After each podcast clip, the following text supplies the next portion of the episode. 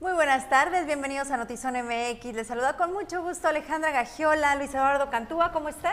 Alejandra, qué gusto saludarte bien, buenas tardes y pues al auditorio que nos acompaña como todos los días puntuales entre semana de lunes a viernes a las seis. Luis, ¿cómo llegaste hoy al estudio? He hecho la mocha, es eh, una expresión tan coloquial que me extraña Alejandra, que siendo de una generación donde he hecho la mocha, tiene toda la condición de ir rápido, de ir a la madre, digo, muy, muy apresurado.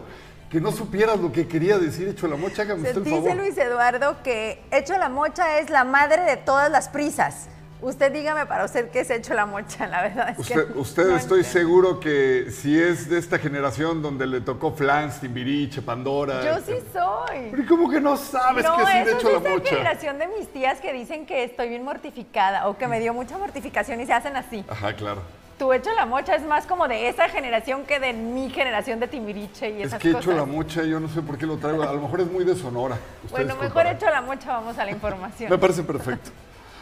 Oiga, fíjese que son más de tres los policías que están implicados en un evento que al parecer, de no haber sido por una cámara que estaba grabando en ese momento, jamás nos hubiéramos enterado. Y el desenlace, usted lo sabe, fue fatal.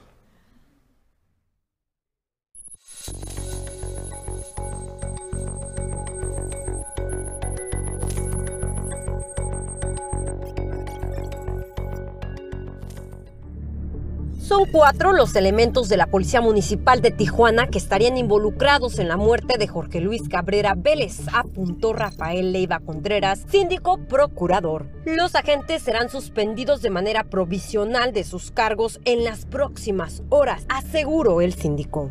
Eh, una investigación en curso de alrededor de cuatro eh, elementos y por lo pronto dos eh, que, ya estamos este, trabajando sobre su suspensión. Los agentes de la Policía Municipal de Tijuana son los que más quejas tienen ante la Comisión Estatal de Derechos Humanos por agresiones, violación de derechos y abuso de autoridad. De octubre a la fecha se han registrado 300 denuncias contra agentes policíacos en la ciudad de Tijuana, pero se tiene un rezago de más de 1.600 de la administración pasada. Los agentes serán suspendidos por los seis meses, lo que dura la investigación, apuntó Rafael Leiva, síndico procurador, y tendrán el 30% de su sueldo como lo marca la normatividad, apuntó el director de la Secretaría de Seguridad Pública y Protección Ciudadana. ¿Algún otro beneficio que se retira de...? No, pues también los, los, los, eh, los servicios médicos, no sé si se retiran, ¿no? No, no se retiran, eso, eso es todo lo que se retira. Esto es en la suspensión. En la suspensión. El caso de Jorge Luis Cabrera Vélez se dio a conocer mediante un video que trascendió en medios de información donde se puede observar a dos policías agrediendo al hombre, que fue localizado sin vida en el fraccionamiento Margaritas. Con producción de Alex Padrón para Notizona MX, redefiniendo la información, Keila Bustos.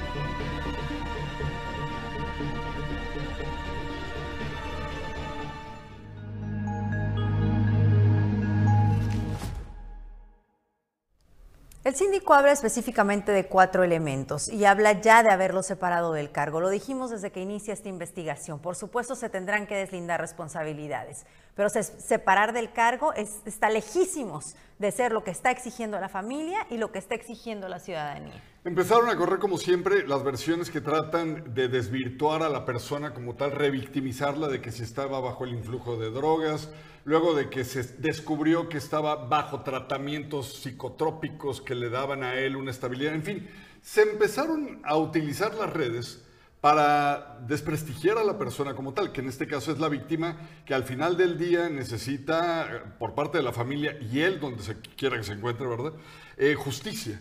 Pero lo que no se vale es que siempre dicen, no, pues es que lo detuvieron porque andaba bajo el influjo de las drogas. Datos que como usted podrá constatar y por supuesto leemos sus comentarios son absolutamente irrelevantes. No hay una forma en la que ser detenido en este país o ser detenido en la ciudad de Tijuana te cause la muerte. Lo hemos dicho en este caso, lo hemos dicho en casos de violencia, en- lo hemos dicho en casos en donde hay, eh, en el caso del bar, o sea, ha, ha habido una serie de incidentes en Tijuana en donde es impermisible, imperdonable y no podemos seguir dando cuenta de ellos cómo una detención, cómo estar en manos de la policía, de, quien salvaguarda la seguridad de una ciudadanía entera, eh, termine en la muerte de una persona. Lo que me digas, lo que me digan, por más culpable que pudieran considerar a esta persona, que obviamente de un día para otro no se pudo saber, tendría que haber un juicio de por medio, aún así hay una sentencia que se tendría que dictar y no es la muerte. Y también hay que reconocer el valor de las personas que videograbaron, que por ahí también se empieza a especular que los andan amedrentando, que los quieren intimidar para que en dado caso de que sean llamados a declarar no lo hagan, en fin. El valor por delante de estas personas, el valor cívico para haber hecho lo que hicieron, que fue grabar, documentar y después ojalá que sí se puedan presentar si es que son eh, eh, citados a declarar. Bueno, tenemos algunos comentarios. Alex Peña, buenas tardes chicos. Muy buenas tardes Alex, gracias por conectarte y por estar pendiente de Notizón MX. Juanito, saludos Alejandro y Luis Eduardo. Hecho la mocha. Bueno, pues él como que él sí lo entendió. A ver, no sé usted cómo lo interpretó. En este caso existe mucha contradicción por parte de las autoridades y los implicados los deberían de dejar sin sueldo y sin su cargo. Bueno, ya están sin su cargo, evidentemente sin sueldo, pero creo que va mucho más allá, sobre todo porque estamos hablando de un caso de asesinato en donde se deben deslindar responsabilidades y los culpables tendrán que tener una sentencia acorde. Y volvemos a decir esto, ¿qué pasaría de no haber tenido un teléfono celular a la mano? ¿Qué hubiera pasado? Sí, pues eh, simplemente la familia exige una respuesta y la respuesta es nula e impune, como normalmente sucede. Bueno, y con el objetivo de generar mayores oportunidades de negocio, la Cámara Nacional de la Industria de la Transformación, Canacintra, Tijuana, firmó un convenio de colaboración con la Northeast General Business Association de Estados Unidos, que conforma a tres provincias de China. Durante el evento, el licenciado Jorge Figueroa, presidente de Canacintra Tijuana, subrayó que este convenio tiene varias aristas como el intercambio educativo, cultural y la atracción de inversiones, principalmente en proveeduría, que sabemos es el, el principal eje de Canacintra Tijuana. La líder subrayó que la Northeast General Business Association se conforma por tres de las más importantes provincias, las cuales representan a más de 68 millones de habitantes. Es un primer paso este, este convenio entre este, esta asociación que representa este, tres provincias eh, principalmente de China, pues es el primer paso, como les decía, para entablar una relación comercial. A ver, como bien saben, China es uno de los principales proveedores de insumos del mundo. Entonces, obviamente también de Tijuana, obviamente de nuestra industria. Entonces, para nosotros tener esos acercamientos en donde podamos conocer un poco más, ver cómo podemos traer más también inversión este, de China, pero también aprender de lo que están haciendo para nosotros como industriales poderlo replicar. Entonces, tiene muchas vertientes. Este, vamos a, en el marco de este convenio, vamos, lo primero es intercambiar relaciones comerciales, pero también queremos entrar al tema educativo. Hay muchos temas que ellos este, pueden, eh, que nosotros podemos aprender de ellos y viceversa. Y, este, y pues hasta el tema cultural, que al final del día pues es parte también de, de esto de hacer negocios. Qué importante, Alejandra, que se puedan seguir estrechando los lazos, no solo de amistad, porque sabemos que la comunidad china tiene un largo, fuerte y cariñoso arraigo con la ciudad, con el Estado en general. Eh, son de los primeros eh, viajeros que tuvimos aquí, de los pobladores.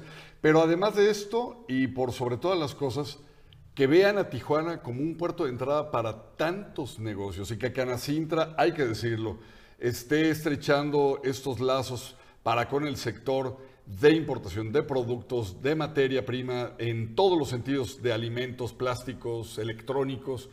Es fantástico, la verdad. Fíjate, Luis Eduardo, que para nosotros los mortales que no le entendemos muy bien a los temas de las cámaras, eh, específicamente de la industria de la transformación, porque a lo mejor tiene mucho que ver con maquiladoras, con construcción y demás, con construcción de, de discúlpame, de insumos propiamente no lo entendemos hasta que nos damos cuenta que durante la pandemia hubo un problema de proveeduría serio. Entonces, si tú buscabas cierto producto en México, en Estados Unidos, pues resulta que no estaba a la disposición y que no había forma de que llegara porque hubo recorte de personal, porque barcos enteros y contenedores se quedaron en el mar durante la pandemia. Y entonces ahí entendemos la enorme relevancia que tiene la proveeduría porque es de ahí, de estas cosas que se están facilitando o esos procesos que se están facilitando hoy a través de Canacintra con los enlaces con China para que esos insumos lleguen a nuestro país y sobre todo también fortaleciendo la cadena de proveeduría en nuestro país eh, y que sea interno, más allá de estarlo buscando a veces también en otras partes del mundo. Para la comunidad china es importantísimo el negocio, sí, por supuesto que lo es, como yo creo que para cualquier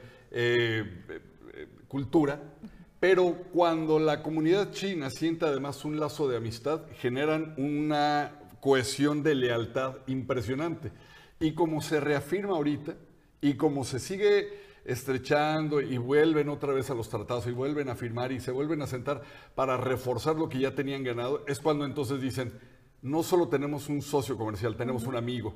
Y ahí es en donde radica la, buena noticia en este tipo de claro, sí, lo destaco porque de repente me parece que sentimos, eh, si no estamos involucrados en estos temas que son situaciones ajenas, ¿no? Que, ah, ah, bueno, eso lo hace la Cámara o eso lo hace tal o cual maquiladora pero no, no, a veces no comprendemos qué tan relevante es para nuestra vida diaria que, las, que estos lazos se estrechen.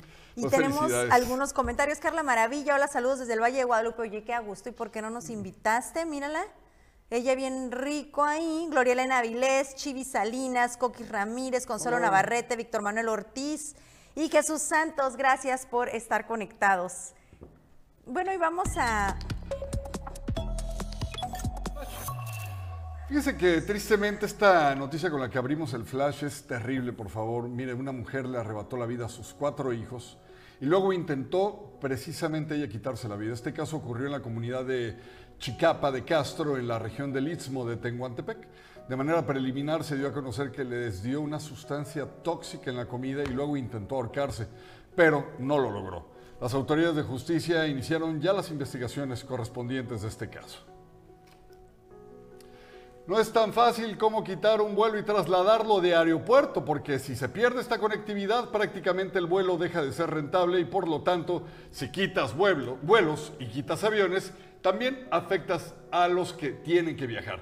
Tendríamos que ver el mecanismo que está proponiendo AMLO para cambiar estos vuelos, pero afectaría a los usuarios en conectividad. Esto lo dijo el capitán José Suárez Valdés, que es el secretario de prensa de la Asociación Sindical de Pilotos Aviadores de México, que están en contra de que muevan vuelos para llevarlos al nuevo aeropuerto.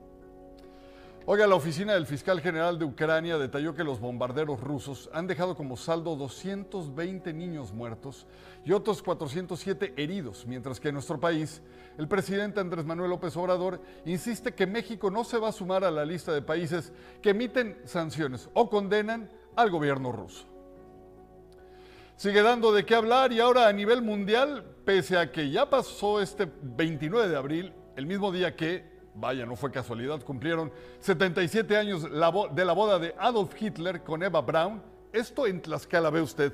Fernando y Josefina decidieron casarse, especialmente en esta fecha, porque para ellos es algo muy especial. Incluso en el 2016 se casaron por el civil en ese mismo día, con una fiesta, escuche bien, al estilo nazi, con suásticas, uniformes y toda la cosa. La comunidad judía condena y fuerte critica esta boda. Ayer le mostramos un video de cómo un delincuente en una bicicleta le roba el vehículo a una mujer y hablábamos de lo preocupante que es cómo se, cómo se nos está robando la tranquilidad en la ciudad de Tijuana, cómo en cada rincón todos los días estamos dando cuenta de cómo la delincuencia está operando de forma impune. Y lo que les voy a decir a continuación solamente está exacerbando esta sensación, porque hoy un hombre fue atacado a balazos en la Plaza Calimax frente a Galerías Hipódromo, justo al lado de su vehículo, falleció en el lugar. El área, por supuesto, fue acordonada por elementos de la Policía Municipal mientras arribaba el personal de periciales de la Fiscalía General de Baja California. Eh, durante este tiempo, mientras esperaban, se acordonaba a plena luz del día, en un momento en el que hay enorme actividad en esa plaza y en esa vialidad como tal.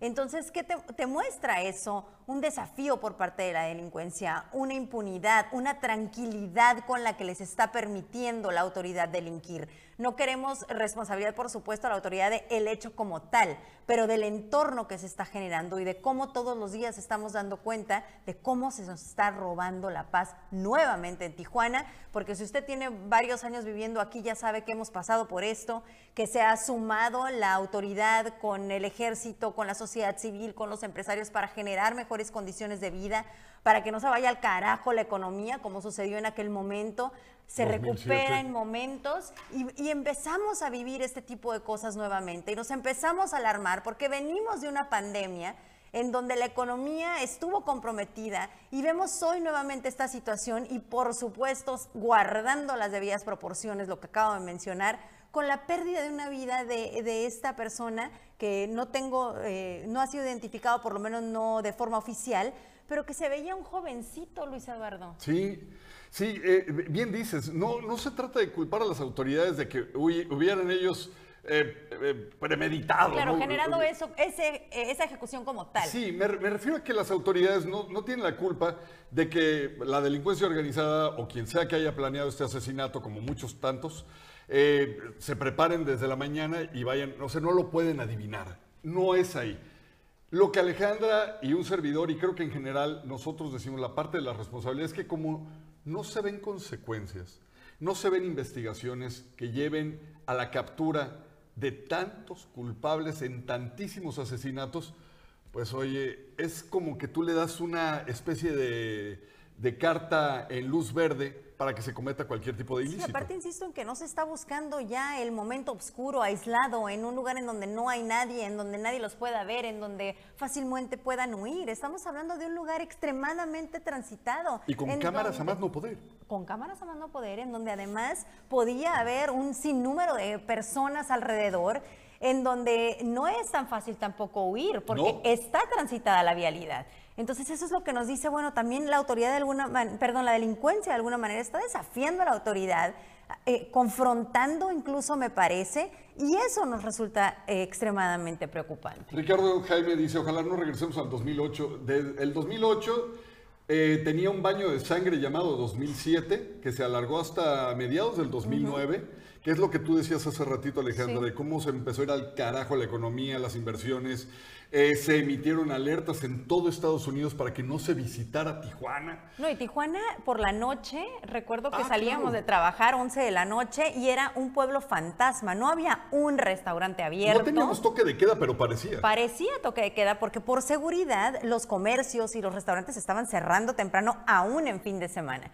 Entonces, cuando tenemos ese antecedente, por eso insistimos tanto en estos focos de alerta, estos focos rojos nos permiten decir decirle a la autoridad, por favor, no queremos regresar a eso. Creo que la inversión en materia de seguridad, me atrevo a invitar a los diputados que gestionen recursos adicionales para la contratación de más elementos periciales, que se contrate para más elementos investigadores. Creo que no basta con elementos armados que son los que repelerían, por ejemplo, un ataque armado como el de el, el carro de valores enfrente del frontera por la vía rápida, ¿te acuerdas?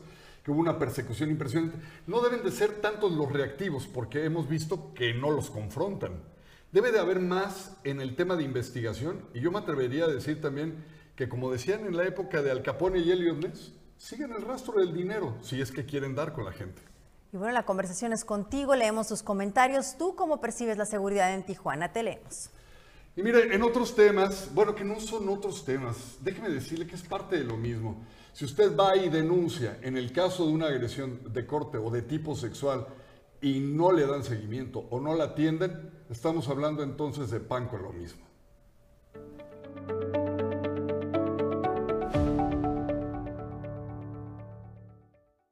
que cada mujer que lucha por sus derechos y su libertad cuenta con su gobernadora para respaldarla, porque solamente juntas somos más fuertes, solamente juntas vamos a construir una sociedad plenamente democrática en la que queramos vivir todas y todos. Solo quedó en discurso de la gobernadora Marina del Pilar Ávila Olmeda. Mujeres señalan que la Fiscalía General del Estado a las víctimas les niegan interponer denuncias de acoso y abuso. Vinimos a fiscalía y realmente no nos están tomando la denuncia, no nos están dando ningún papel, lo único que hacen es tomar los datos, pero no hacen nada, no nos están tomando bien la denuncia, no nos están anotando bien. Brian Jesús Valdés acompañó a su hermana a denunciar agresiones que recibió por parte de alumnos luego de que hiciera una demanda en contra de un maestro, pero se negaron a iniciarla.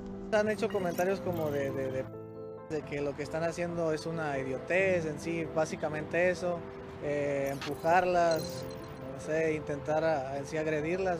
No solo les niegan las denuncias a estudiantes, también personas que son víctimas de violaciones sexuales dicen que reciben malos tratos de los agentes.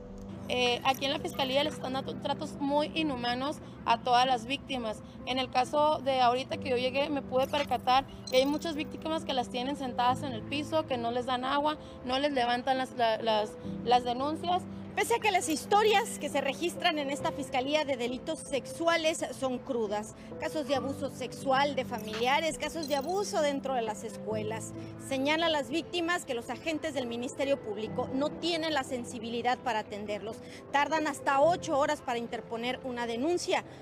En contraparte, la gobernadora Marina del Pilar señaló que mejoraría la situación en que se encuentran las mujeres en Baja California, pero que en la realidad es otra.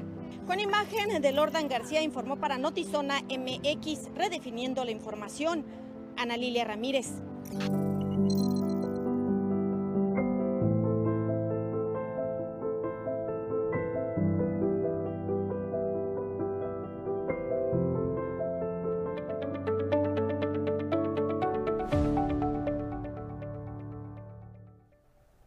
Recuerdo muy bien hace unos días las palabras y de forma muy fuerte y contundente de la gobernadora decir a las mujeres y a las niñas de Baja California estamos aquí para protegerlas. Eh, no, palabras textuales, pero en este mismo contexto, hablando de los delitos, hablando de feminicidios, hablando de, de, los abusos sexuales, y ella de forma muy contundente y convincente hacía estas declaraciones. Y por supuesto, entendemos lo mismo que, pasa, que, que decíamos con el asesinato del día de hoy, no esperamos que sea el gobierno quien lo pueda evitar, sí esperamos que sea el gobierno que tenga las condiciones dadas para que permitan una denuncia. Es increíble que todos estos años y esfuerzos después se siga revictimizando a la persona que está yendo ya de por sí con todo el trabajo del mundo, que les hagan ir más de cuatro o cinco veces cuando necesitan trabajar y tampoco en ocasiones tienen recurso para el transporte, que realmente las condiciones no estén dadas para denunciar, cuando ya de por sí hacerlo es una cosa extremadamente complicada. Fíjate que, llámame ridículo si tú quieres y lo acepto, pero me dio una especie como de sentimiento al final de la nota de ver cómo, pues aquí tenemos la mayoría de nuestras compañeras en, campo, son compañeras, quiero decir, camarógrafas, realizadoras, reporteras, jefas de información, nuestra directora, eh, y veo mucha empatía por parte de mis compañeras cuando hacen las notas.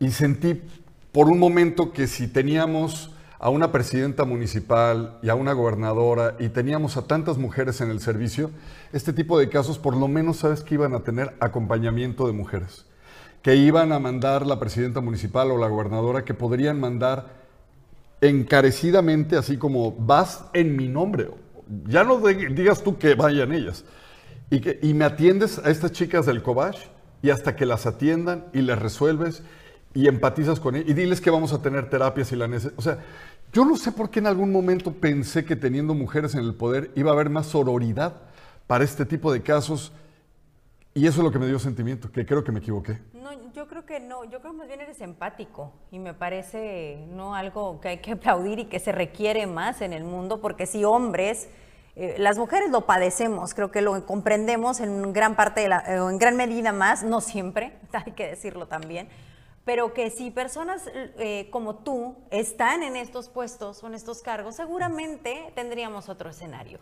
Y, esto es parte de lo que estamos solicitando, que las condiciones estén dadas, no solamente para el caso del Covach, porque hay miles y miles de casos y eso también lo entendemos. Pero debe de haber una forma de generar las condiciones para que una denuncia no solamente sea viable presentarla, sino que sea viable darle seguimiento y llegar al término que sería una sanción. Pues ojalá, si nos escuchan nuestras amigas en el poder, tantas diputadas, tantas regidoras, eh, tantas mujeres que empatizaran por lo menos de manera más directa, que se involucraran un poquito más. En casos así, no por figurar, porque además el puesto ya lo tienen y les va a durar a una tres años y a la otra seis, pero por hacer las cosas de corazón y, demostrar que sí se pueden hacer también, pues como dice, ¿no? Con el corazón por delante. Y ha habido muchas y que sí han logrado avances pequeños, nada más que deberían de ser todas. Ojalá. Bueno, y hablando precisamente de seguridad y todo lo que se necesita, pues nos vamos a la capital del estado, en donde las patrullas son insuficientes.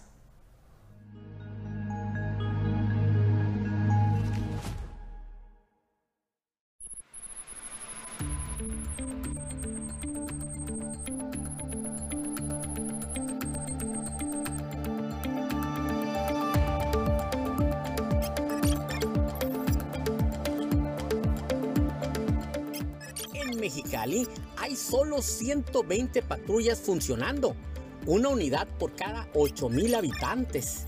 Y esta crisis conlleva a considerar hacer unidades hechizas. Absolutamente. Incluso les voy a adelantar algo. De las 120 que él dice que tiene, que, Pedro Ariel que tiene ahí, no se hace nada. Él va, tiene, él va a pedirle al síndico una autorización para poder eh, darlas funcionar dar cuenta un motor de aquí, una transmisión de acá, hacer hechizos con lo que tiene y sacarle el mayor provecho. Así está. La presidenta municipal habla sobre las peticiones del síndico Héctor Ceseña que provocaron la cancelación de una licitación. Difícil pregunta para contestarte. Simplemente yo trato de ser disciplinada, atender, atender todo. El licenciado Ceseña me dijo que con cuatro cámaras había muchísima más seguridad, etcétera, etcétera. Y con el riesgo, no con el riesgo, sabiendo que nos vamos a tardar un, mes más, declaramos desierta la licitación con dos cámaras y ahora abrimos con cuatro cámaras. El director de Ciudad Pública, Pedro Ariel Mendívil, dice que hay zonas de alta incidencia en la ciudad con 170 colonias y solo tienen 9 patrullas. Que tenemos zonas de incidencia muy fuerte como es Oriente y Poniente. Y bueno, tenemos una, una zona eh, de Oriente con 170 colonias, donde lamentablemente tengo solo 9 unidades. Dentro de los... Y en Poniente, que son alrededor de 165 colonias, tengo 6. Entonces, la verdad es apremiante este tema y hay que sacarlo lo más pronto posible. La presidenta de la Canaco Mexicali, Lidia Granados Pacheco, destacó que el sector empresarial apoyó a través del perial la renta de patrullas y vaya, estamos conscientes de las necesidades que se están viviendo. Tan es así que las cámaras de comercio, de alguna manera a través del CCE, nos sumamos con la finalidad de que, bueno, en el pago del predial se destinara una cantidad específica a beneficiar o adquisición de todos los materiales e insumos necesarios para la Dirección de Seguridad Pública Municipal. Con producción de Jorge Madera para Notizona MX, redefiniendo la información José Manuel Yepis Ruiz.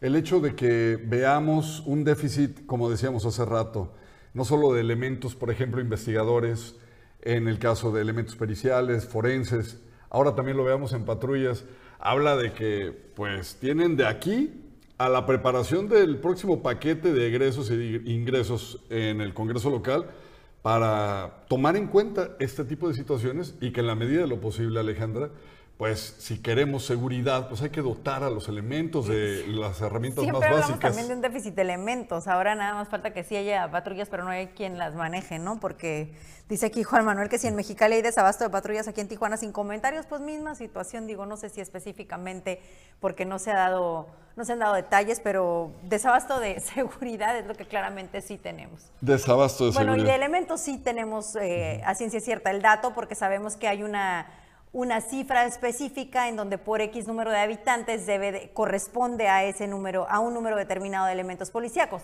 que hace muchísimos años y muchas administraciones no hay en Tijuana. Oye, déjame presentar esta nota, Alejandra, aquí contigo, porque eh, si bien es cierto, Alejandra, que estamos hablando de déficit de patrullas o de cualquier otro tema en, en el área de seguridad, deberíamos entonces hablar también de un déficit que es el de la humanidad, el de la Em, vamos a decirlo, preparación y que sean pues más empáticos al momento de hablar con las familias o al tratar a las familias, como el caso que estuvimos presentándoles ayer y que hoy todavía tiene este tipo de secuelas. Ve usted.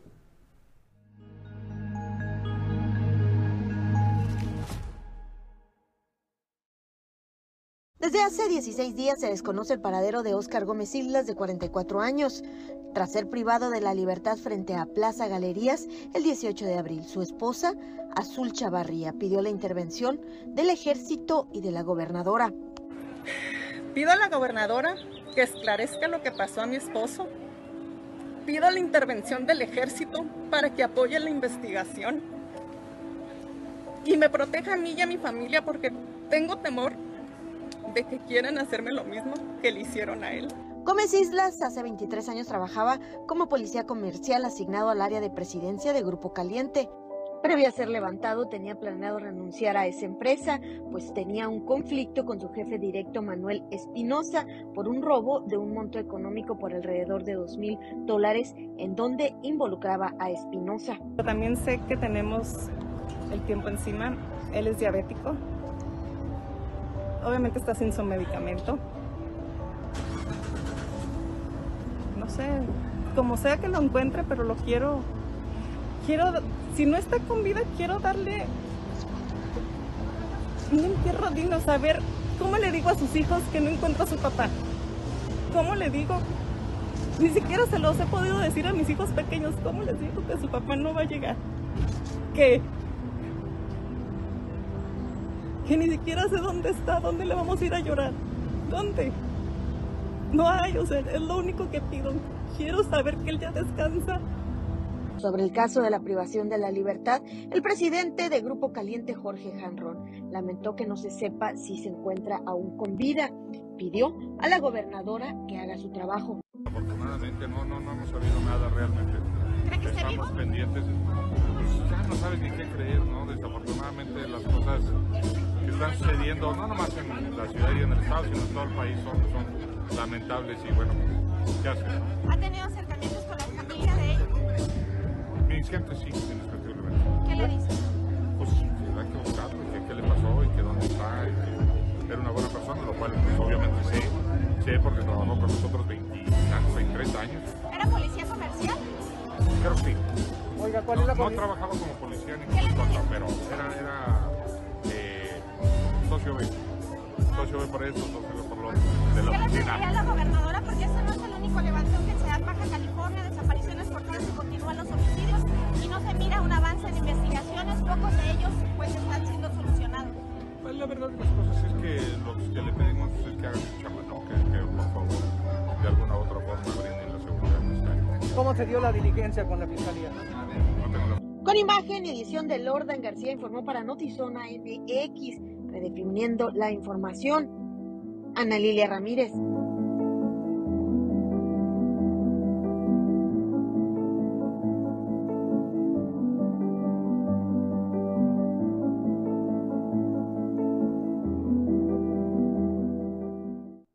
No son muy audibles las declaraciones del ingeniero Jorge Hank porque había mucha música de fondo, nada más para puntualizar cuáles fueron sus respuestas a las preguntas de Ana Lilia Ramírez y le cuestionaba eh, que si había tenido un acercamiento con la familia, dice que sí lo tuvo, eh, que qué solicitaba ¿no? tras, la, tras la desaparición de un empleado directamente de caliente, parte de su personal de seguridad, y decía pues que le pedía a la gobernadora que hiciera su trabajo, de alguna manera pues eh, dándole la, a la autoridad ¿no? que, que es responsable de, de estas diligencias. Y por otro lado también le preguntaron de aquel incidente en donde primero se hablaba de que habían llegado a detenerlo y que había un cateo y demás, pero en realidad eh, pues decía la eh, Procuraduría, no ya no es la Procuraduría, la Fiscalía, La Fiscalía. General, que estaba haciendo una diligencia y se asumía que era en relación a este levantón y le preguntaron en este momento qué pasó con esa diligencia, cuál fue el resultado y dijo no sé.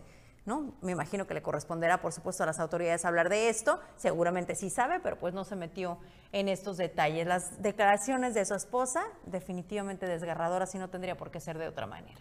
Pues desde aquí, eh, solidaridad para la señora, para los niños, eh, que como dice ella, estarán preguntándose dónde está, dónde está papá. Y dice la señora, le hace falta su medicamento Y luego también una parte ya es como resignación, dice, por lo menos saber a dónde irle a llorar.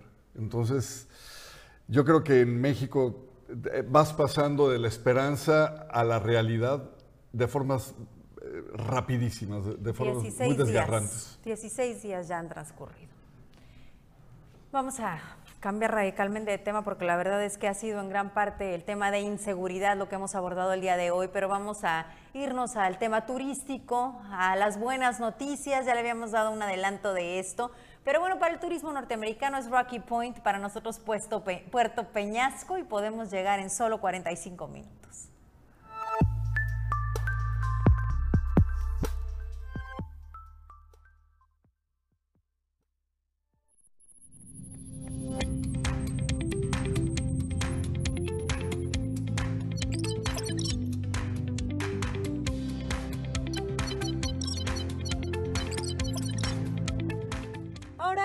Puerto Peñasco desde Tijuana solo tomará 45 minutos, con el nuevo vuelo aperturado por la aerolínea Calafia Airlines. Estos vuelos se realizarán dos veces por semana, de lunes a viernes, en distintos horarios, y es un importante paso para la conectividad binacional. Entonces, para nosotros es muy importante este vuelo porque nos permite conectar no solo con el mercado de Tijuana, sino con el sur de California. ¿No? Y como ustedes saben, California, si fuera un país, fuera la sexta economía del mundo. Entonces, nosotros como México somos la decimoséptima. Un proyecto que emprendió el grupo empresarial Peñasco Connection, el cual integra 20 empresas. Con esta nueva ruta, el Aeropuerto Internacional de Tijuana se convierte en el de mayor conectividad del país. Gracias a este vuelo, eh, Tijuana se convierte en el aeropuerto con más, más conexiones al- a nuestro país, al interior de México. Es el vuelo número 37 y con eso rebasa al aeropuerto de la Ciudad de México como el aeropuerto mejor conectado. Con imágenes y producción de Tania Hernández, para Notizona MX, redefiniendo la información, Keila Bustos.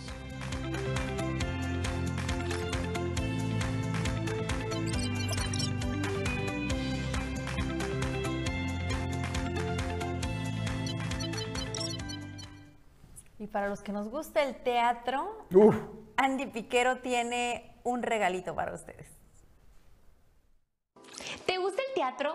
Bueno, tenemos un par de boletos para regalarte de La Dama de Negro. Y lo único que tienes que hacer es lo siguiente. Lo único que tienes que hacer es seguir a Oficial Zona MX y La Dama de Negro MX. Comentar una maldición que hayas visto en alguna película, cuenta u obra de teatro. Los ganadores se darán a conocer el jueves a las 7 en la plataforma de Zona MX. Así que no te quedes sin tus boletos y ponte atenta a la dinámica.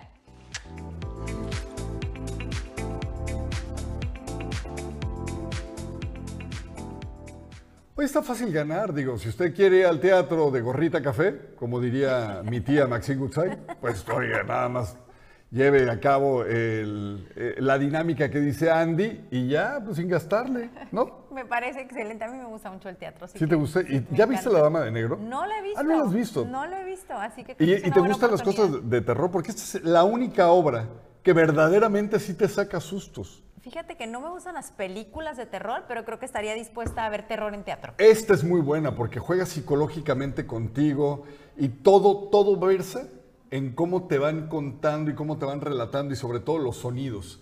Tienes que verla, es una muy buena obra y si es da gratis, pues vela mejor. Pues creo que Andy no me va a regalar a mí los boletos, pero pues me puedes invitar.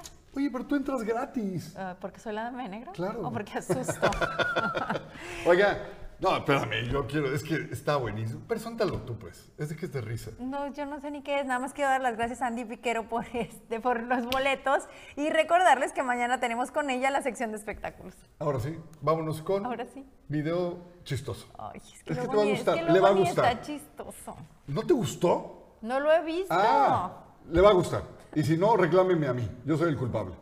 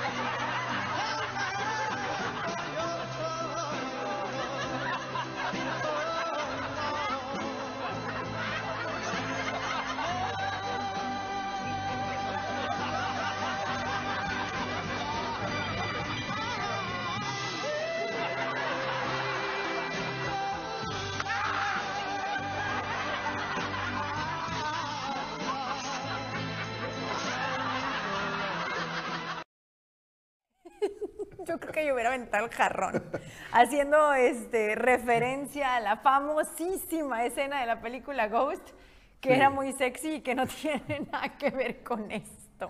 Ah, está genial, me encantó. Y este tipo de bromas que son así como más inocentonas, me encantan. Yo creo que yo hubiera, así como que hubiera aventado, porque además estaba vivo y en la película estaba muerto. No, y además ahorita ya con la generación de cristal todo hubiera sido acoso, acoso, acoso. Sí, sí, amo- sí, sí, me- creo que sí me hubiera incomodado bastante. Muchísimas gracias a todos por su atención.